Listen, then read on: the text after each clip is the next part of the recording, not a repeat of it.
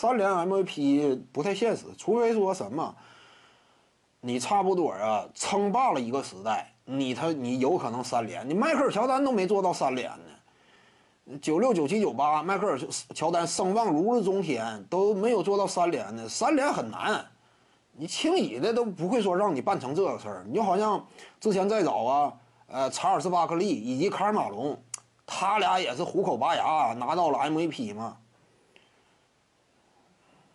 而且三连呢，一个是你个人数据得一年比一年亮眼，你得阶梯式成长。再有一点，球队战绩，如果说啊，通常来讲是什么？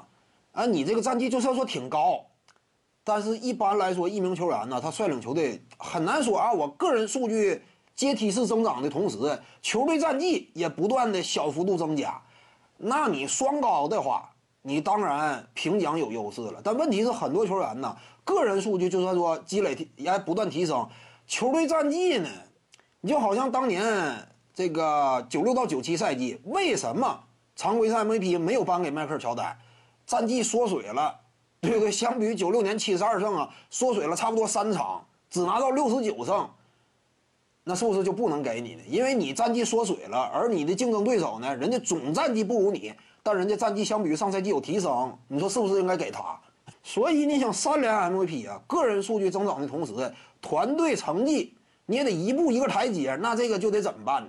你不能说一下拔的特别高，你就比如说公牛队啊，是不是九六年公牛七十二胜？九六年你整了个七十二胜，那你下一年几乎常规赛 MVP 没戏了，你不可能说我下一年七十三胜啊，对不对？你这很难吗？所以七十二胜那年你能拿常规赛 MVP，接下来一年再想拿就费劲了。